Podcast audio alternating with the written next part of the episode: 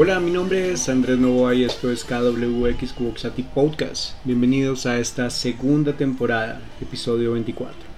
De nombre, un poco más de lo mismo, del mismo modo y en sentido contrario. Preludio. Un año lleno de nuevos retos, esperando que los calzones amarillos, las 12 uvas, la vuelta a la manzana, con maletas o cualquier agüero, pueda ayudar con la forma de enfrentarnos a este 2022. Un año que promete en papel no ser tan agresivo como los dos anteriores, pero que nos tienen vilo con cepas con nombres de Transformers, vuelta a los trabajos con presencialidad 100% y hora alguien en una oficina como si no hubiéramos aprendido absolutamente nada en esta pandemia. Vaya y montese al transporte público como foco de contagio y no use carro, porque ya eso para qué.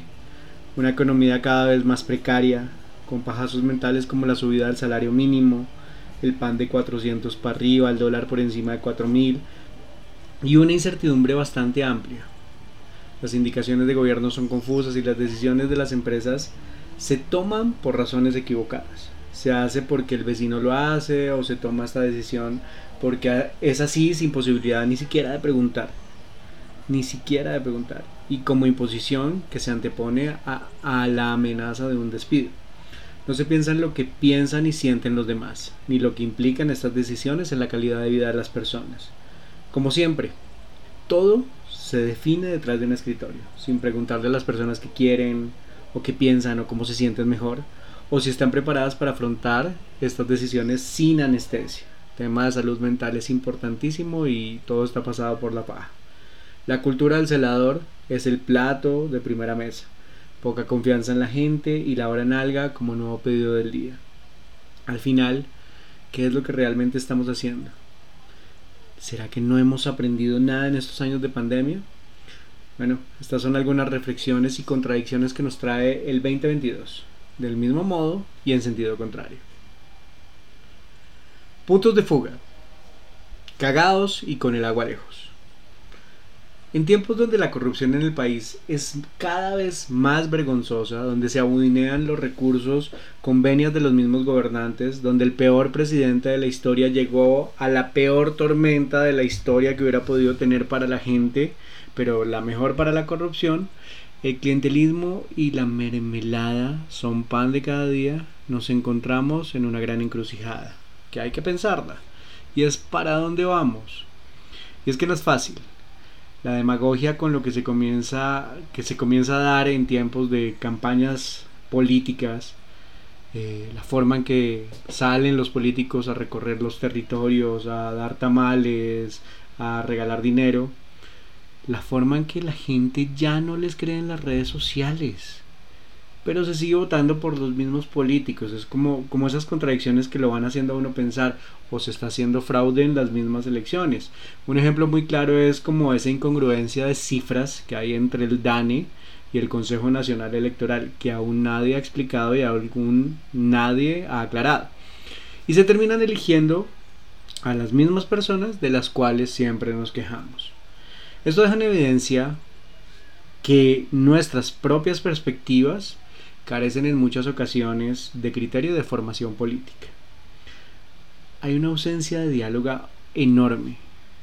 El debate sano eh, tampoco existe y esto ha terminado por polarizar las opiniones y generar bandos. ¿no? Pareciera que somos o de izquierda a derecha o blancos y negros que terminan por desdibujar cualquier gama cromática de opiniones para convertirlos en tonalidades extremas uno no puede decir en un, en un lugar, oye, me gusta esta idea, me gusta tal persona, porque inmediato se nos pone una etiqueta sobre nuestros hombros. Al final, pareciera que se ha definido la sociedad en términos muy escuetos, o es de este lado o es de este otro, o es una persona de bien o es de primera línea. No hay debate, carecemos de debate, solo hay dos polos que se enfrentan constantemente. Si a esto le sumamos ¿Cuál es la verdadera función de los medios de comunicación que también son parcializados y responden a una tendencia política de sus dueños o una necesidad comercial? Cae en evidencia que todo contenido informativo cuenta con una editorial comercial o de poder y que se pierde definitivamente ese derecho que todos tenemos de ser bien informados. ¿qué sería ser bien informados, no? Hablemos un poco más bien del derecho a la información. Este debería estar en manos de todos. Deberíamos exigirle a los periodistas que den información responsable que nos permita tener un contexto, un desarrollo de contenidos, una información clara y evidente realmente necesaria para que tomemos nuestras propias opiniones o formemos nuestras propias opiniones y tomemos decisiones. Es probable que debamos empezar a hablar de política y religión en la mesa, escuchando y respetando las opiniones de todos, debatiendo con argumentos, por supuesto, ideas, propuestas, y no simplemente esperando a que la tía uribista se pare entre gritos, o que uno termine dándose cuenta de, que en la mesa puede haber familiares refachos o reizquierdosos, ¿no? Con ideas extremistas que dejan mucho que desear.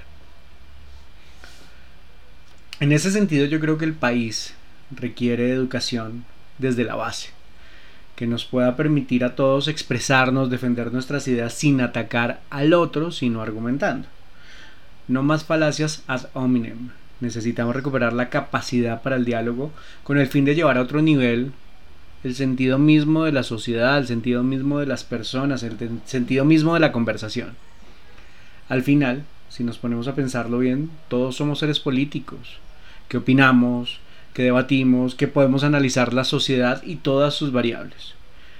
Por creer que eso es tema de otros, es que nos terminan metiendo los dedos a la boca todos los políticos y hacen lo que quieren con el poder.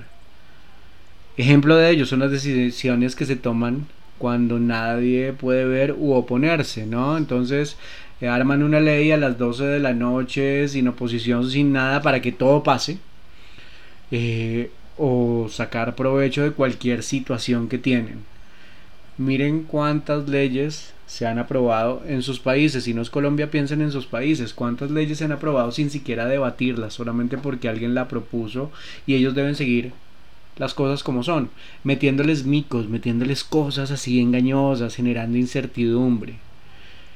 Hacer esto, señores políticos, les cuento que también es violencia.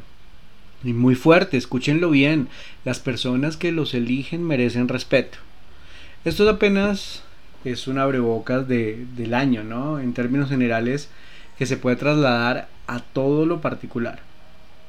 Miremos, por ejemplo, en las empresas, el trabajo, como un lugar de imposiciones constantes que no permiten el aporte de los trabajadores en las decisiones que a ellos les impactan. O en la familia, las reglas estrictas y muchas veces sin fundamento que no abren el diálogo, se hace porque yo lo digo así. En los empleos también pasa constantemente. Creo que a nuestras sociedades les hace falta aprender a escuchar. Sería todo muy diferente. Que entre el diablo y escoja. Si miramos a profundidad, todo tiene que ver con todo. Y es que al final, lo que parece es que las decisiones que toman otros que tienen poder terminan por establecer una regla implícita general que a todos nos toca asumir así no estemos de acuerdo.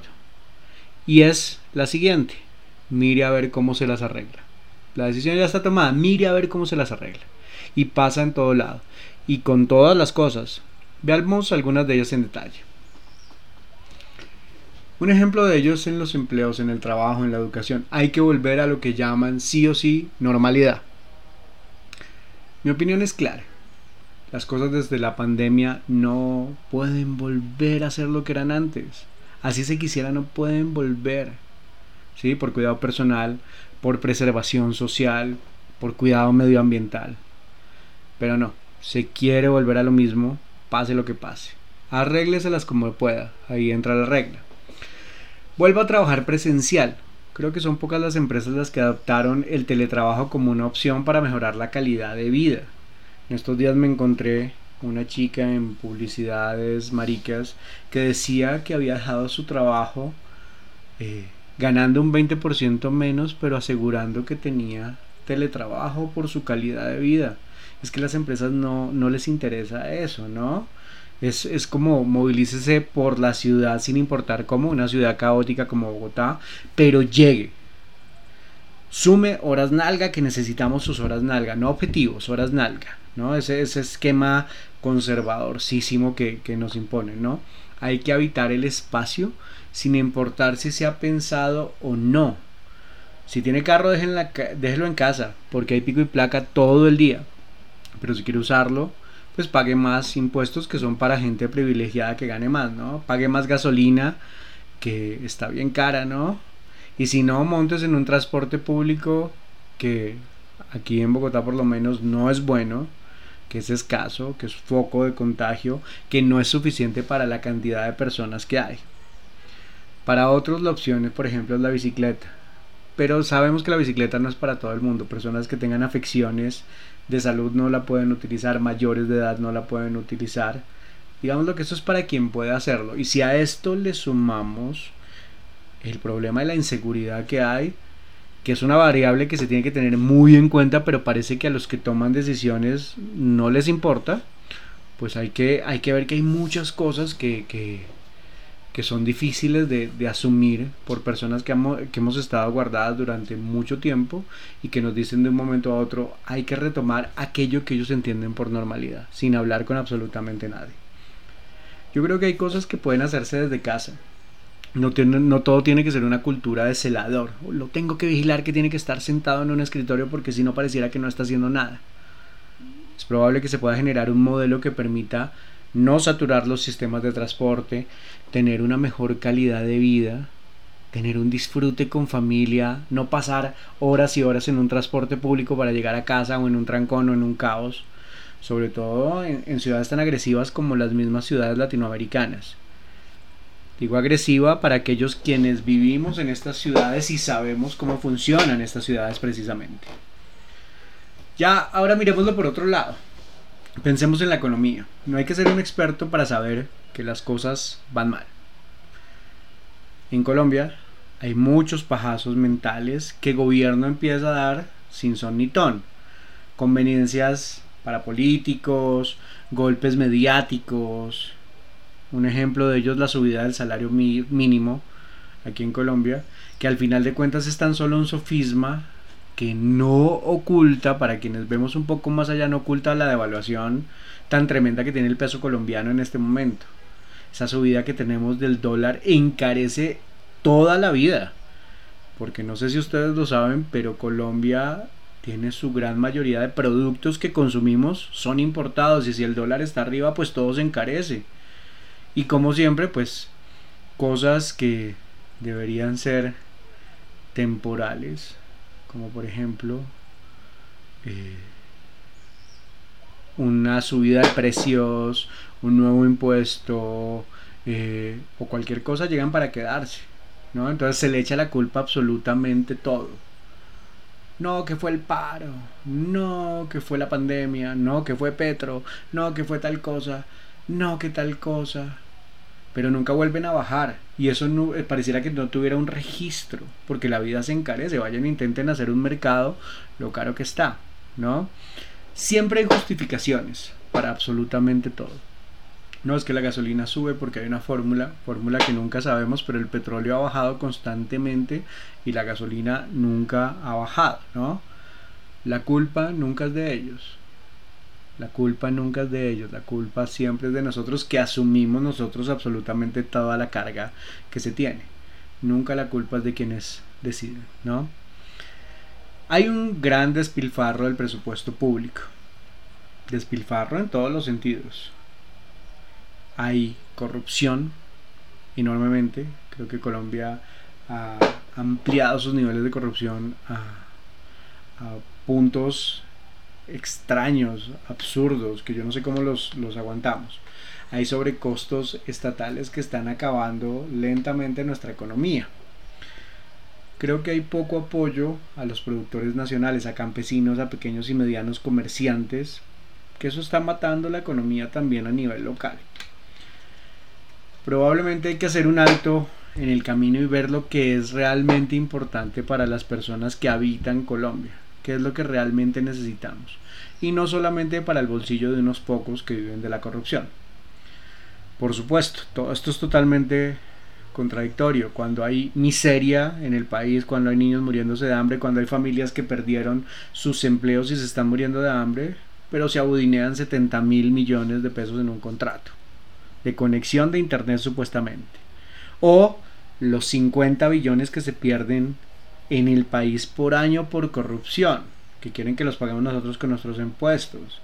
O el presidente, por ejemplo, que manda a hacer monedas con su cara como si, como si eso fuera la mayor cosa, ¿no?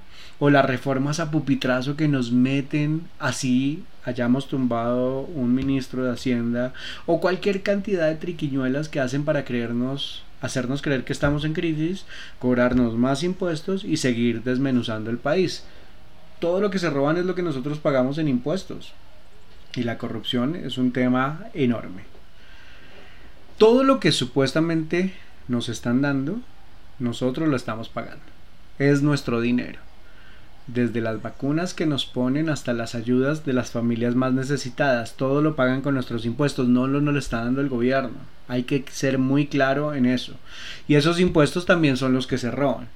Es el pueblo quien paga lo que se roban los gobernantes y son los gobernantes que se roban lo que el pueblo paga en impuestos. Son las contradicciones que tenemos. Recuerden que cada cosa que el gobierno dice que dará gratis, al final somos los, nosotros los que la estamos pagando. Nada es gratis, mis queridos oyentes. Nada es gratis. No importa si es de izquierda, derecha, de centro, de centro izquierda, centro delantero lateral derecho. Carajo, mientras no se dejen de abudinear el dinero de nuestro país, de nuestros, de nuestros impuestos, mientras no se cambie esa mentalidad de celador, mientras no se piense en la calidad de vida de las personas, no va a pasar absolutamente nada. Hay que cambiar culturalmente, políticamente y socialmente. Y ese cambio solo se construye desde unas buenas bases, desde unas buenas estructuras, desde el diálogo y el debate, desde la construcción colectiva y no desde la imposición en todas las instituciones sociales. Hablemos de gobierno, hablemos de empresa, hablemos de familia, hablemos de educación, hablemos de todas estas instituciones. Fue por pan y salió trasquilado. Antes de nuestras reflexiones finales, no quiero dejar pasar este indicador. Para mí es un indicador popular, pero es uno de los más importantes que puede medir todo lo que estamos viviendo. Y es el precio del pan. En Colombia se consume mucho pan y cuando el pan sube es porque estamos en la remala. ¿Recuerdas aquellas épocas del pan de 100 o del pan de 300? Los panaderos trataron de mantener hasta el final el precio, pero subió. Y si el tema es que si toda la cadena de producción del pan sube, pues el panadero tiene que subir el pan y cuando el pan sube es que estamos jodidos. Es probable que todo lo que esté pasando a nivel económico termine por redundar en otras cosas, en otras prácticas. La primera de ellas, ojalá tengamos una percepción de un consumo responsable, que sepamos que estamos consumiendo. Tal vez un consumo inteligente que nos permita de alguna manera regular lo que estamos consumiendo y saber qué es lo que estamos comprando, ¿no? Una de las, de las tantas paradojas o contradicciones que tenemos es que nos cobran un impuesto por bolsas plásticas que tienen un logo de, una empresa, de un supermercado, y nos cobran un impuesto por esas bolsas plásticas a nosotros los consumidores finales, pero uno entra al supermercado y todo está lleno de plástico. Todos los productos están llenos de plástico. Somos culpables de ello y pagamos impuestos por ello, pero las multinacionales que producen plástico y las empresas que producen plástico no. Tal vez el tema de consumo responsable e inteligente pueda cambiar todo. Esa es la primera medida. Lo segundo es que debemos empezar a mirar lo que puede no estar en nuestras manos de manera directa, pero es empezar a exigirle a las personas que toman las decisiones que nos gobiernan o que de alguna manera nos informan. ¿Y cómo lo hacemos? Bueno, empezando por escuchar, escuchando a los demás, debatiendo, leyendo, proponiendo, votando bien no quedándonos esperando a ver que se elija a los mismos en las mismas del mismo modo y en sentido contrario. No más esas frases de roba pero hace, o elijo al menos peor, o es que es lo que hay, porque eso es lo que nos está llevando a un caos de funcionarios públicos. Nos han hecho creer periodistas poderosos o personas que están interesadas directamente en asumir un cargo o un poder particular en que hay que creer en esos sofismas y todo el tiempo nos distraen por otros lugares y no nos dan el tema de entender lo verdaderamente importante. Y lo verdaderamente importante están nuestras bases. No vamos a cambiar nada si no debatimos, no vamos a cambiar nada si no dialogamos, no vamos a cambiar nada si realmente no nos damos a la tarea de entender que somos seres políticos, así no creamos en la política. Hay que proponer, hay que exigir, hay que respetar al otro, hay que escuchar, hay que dialogar, hay que debatir, señores. Tal vez sea la hora de cambiar el juego. Y el juego solo se cambia cuando cambiamos las prácticas. Como diría un gran amigo, ahí les dejo ese trompo en luña. Reflexiones finales. Estos tiempos requieren mejores decisiones, pensadas para las personas, discutidas y basadas en las necesidades reales de la gente, para promover la calidad de vida, la preservación de la salud, el disfrute familiar y el trabajo responsable. ¿Será que no tenemos todavía la madurez para sentarnos a dialogar y construir colectivamente? Yo creo que sí, ojalá no existan más imposiciones sino diálogo constructivo a todos los niveles.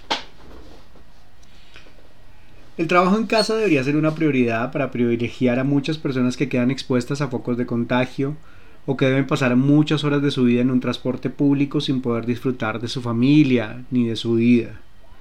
Estaría bueno pensar que estamos en una época distinta, donde nuestra vida no se puede mirar igual, ni nuestras prácticas, ni nuestras rutinas, ni nuestro trabajo, ni nuestra forma de relacionarnos con el mundo. Parece que las empresas no confían en sus empleados. Esa cultura de celador es una basura realmente. Deberíamos tener la posibilidad de elegir qué preferimos y cómo podemos ayudar a optimizar recursos. Nos falta mucho camino por recorrer. Pero si se cree que se debe volver a lo que éramos antes de la pandemia, apague y vámonos. Hay que dar el debate, gente. Hay que dar el debate. Existen tantas oportunidades que se abrieron con la pandemia que desecharlas de antemano sería un error garrafal. El mundo es aquí y ahora, y está en medio de una situación contextual que lo ha cambiado todo. ¿No deberíamos también adaptar nuestras prácticas para beneficio de todos? Por otro lado, pensémoslo a nivel macro, nuestro país se fue para el chorizo. Los índices de corrupción son cada vez más altos y cada vez tienen menos vergüenza aquellos quienes abudinean. Para los que no conocen la palabra abudinear, se adoptó para el concepto de robar los recursos públicos. Hay que volver a hablar de política. Hay que conocer qué es lo que proponen aquellos que están aspirando a cargos públicos. Hay que ejercer un periodismo responsable que permita información coherente y no parcializada. Exigir el derecho a la información, dialogar, debatir y construir de manera colectiva. ¿Quién se anima? Recuerden esto que es muy importante. Nada es gratis. Cada cosa que nos digan que nos están dando, la estamos pagando con nuestros impuestos. Cada vacuna, cada subsidio y hasta cada robo del presupuesto público lo pagamos nosotros. Es nuestro dinero el que ayuda a mantener toda la estructura criminal de la corrupción y aún así creemos que debemos rendirle pleitesía a los gobernantes en vez de exigirles.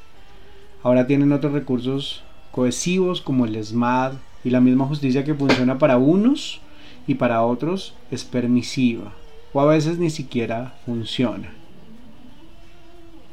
Creo que nada es gratis. Nada es gratis.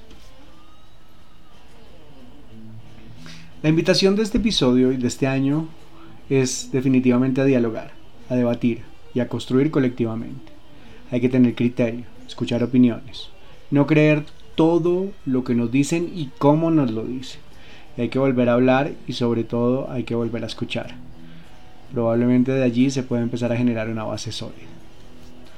Este es nuestro primer episodio de la segunda temporada de KWX Cuoxati Podcast en el 2022. Un espacio de opinión para todos. ¿Cómo ven ustedes este 2022? ¿Están abiertos al diálogo y al debate? ¿Quién se anima? ¿Cuándo empezamos? Síganme en arroba camaleón enojado en Instagram, en arroba Andrés Novo en Facebook o escríbanme a través de la plataforma de PodNation o en el correo camaleonenojado arroba Buena energía para todos.